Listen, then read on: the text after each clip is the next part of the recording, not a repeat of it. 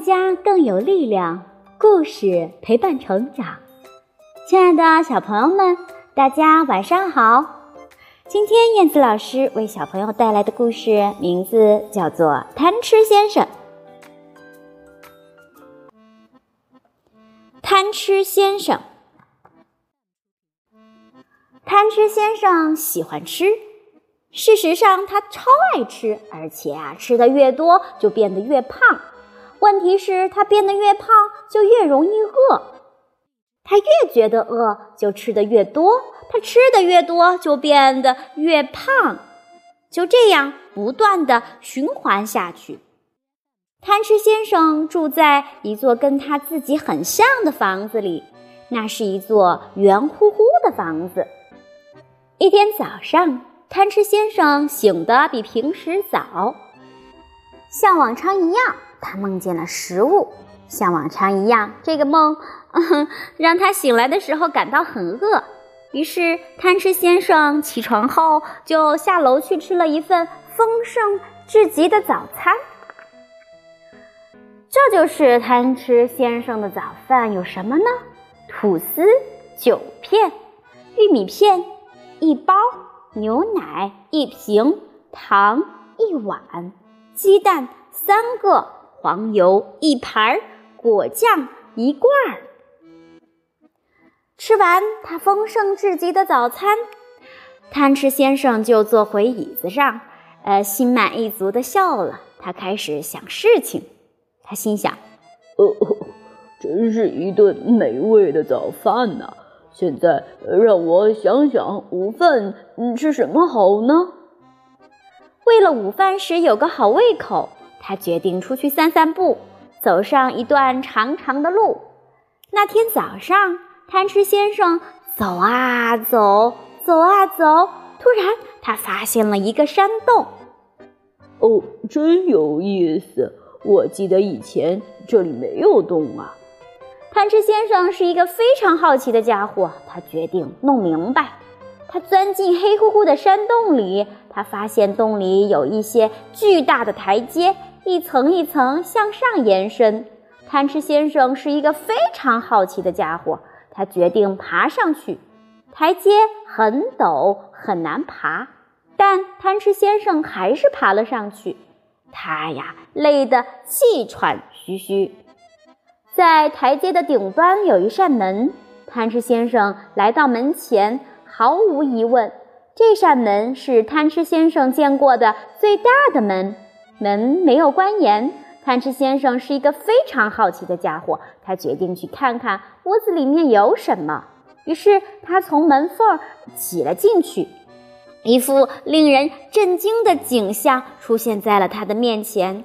门后面是一个世界上最大的房间，地板大得像一片田野，地板中央的桌子大得像一座房子，四周是几把。呃，像大树一样高的椅子，贪吃先生觉得自己非常渺小。这时，他闻了闻一股香味儿，世界上最香的食物的香味儿，从那张大桌子上面飘过来。贪吃先生从没闻到过这么香的香味儿。贪吃先生又闻了闻，决定爬到桌子上面去。于是，他抱住一把大椅子的腿儿，开始往上爬。椅子腿儿很难爬。贪吃先生花了很长时间，最后终于站到了桌子上。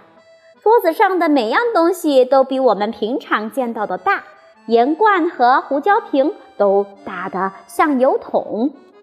桌上有一碗水果，贪吃先生用力举起了一个橙子。贪吃先生人如其名，在一个苹果上咬了一口，然后他看了看四周。香味儿就是从桌子的另一端飘来的。在桌子的另一端有一只大的不得了的盘子，盘子里有一些像枕头一样大的香肠，一些像沙滩排球一样大的土豆，还有一些像卷心菜一样大的豌豆。贪吃先生急忙穿过桌子，冲向了盘子，然后名副其实的贪吃先生开始大吃起来。突然，一个阴影落到了盘子上，贪吃先生发现自己被一只大手拎了起来，与他四目相对的是一个活生生的巨人。你是谁？巨人声如惊雷，贪吃先生害怕的只能尖叫了。贪吃先生，巨人哈哈大笑，笑声如雷。名字叫贪吃，天生就贪吃。贪吃先生，我要给你一个教训。这可真是个痛苦的教训。巨人要求贪吃先生把那个呃大盘子里的东西全吃光。贪吃先生吃完了，哦，他感觉特别不舒服，好像自己随时会爆炸一样。好，巨人稍稍平静了些。你保证再也不贪吃了。哦哦，好好的，我我保证。